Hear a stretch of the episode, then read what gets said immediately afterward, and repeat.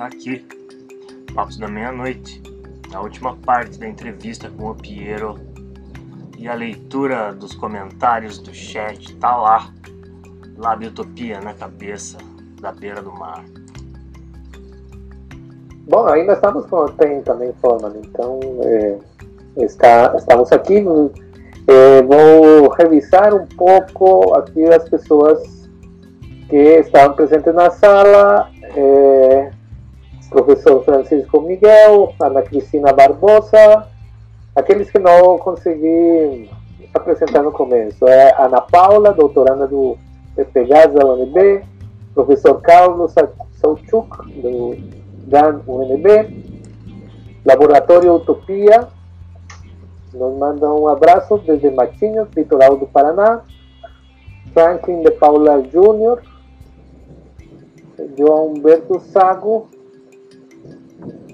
Luiz Eduardo Abreu, Alexandre Correa, da UFRJ Macaé, Daniel Silveira, graduando de Antropologia da UNB, Mônica Meira, a professora Lilian Leite Chaves, desde Roraima.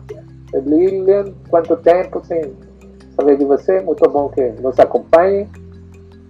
É, Álvaro Caro Preto, bom, tem nomes que não vêm das pessoas, estão os seus nomes de contas, Arthur Santos. São nomes conhecidos meus. Ah, bom. Thiago, Álvaro, um abraço aí para vocês. Pepirocoto, é, Tiago Villarreal. Bom, temos o último áudio pronto de eh, Marília do PPGAS UNB. Oi, professor, eu sou Marília, do PPGás da UNB, a turma de mestrado. É, eu queria perguntar sobre o lugar da militarização da, da educação é, nas guerras híbridas, se de alguma maneira fez parte dessa análise que, que o senhor apresentou aqui para a gente. Obrigada.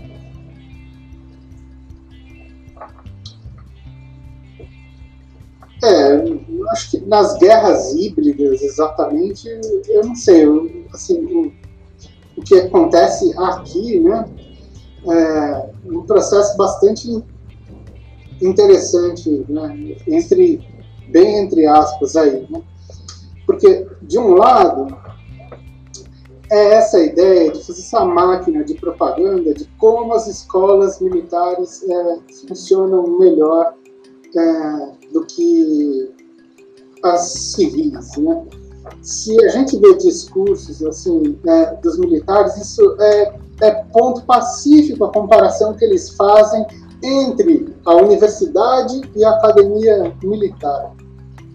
Então você vê, vai o general Heleno na Globo News e ele fala assim: é, você vê, é só comparar, você chega na universidade, tá tudo pichado, é um horror, aquela coisa horrorosa, ninguém faz nada, não sei o quê. Agora você vai na AMAN, você não acha uma ponta de, de cigarro no chão, você não acha é, é, uma pintura descascada.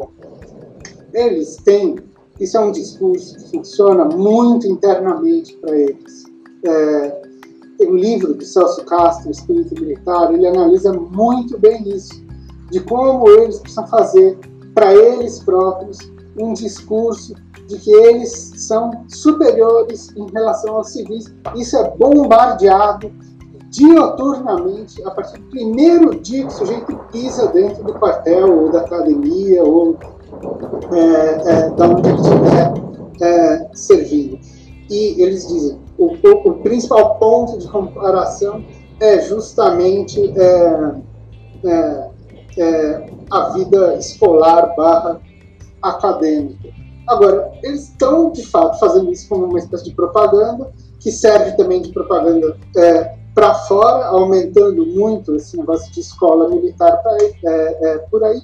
Mas, entre outras coisas, essas escolas militares servem como um tremendo cabide de emprego os militares que operam nesse regime de PTTC, eu acho que é essa a sigla, prestação por tempo, de prestação de trabalho por tempo certo que o que você arruma lá a boquinha, um acréscimo para o seu salário, você arruma cargo para mais um monte de gente, entendeu? Ou seja, o que, que é isso? Isso é um processo também de cooptação e agenciamento de apoio interno entre os militares, né? de aparelhamento, propriamente dito.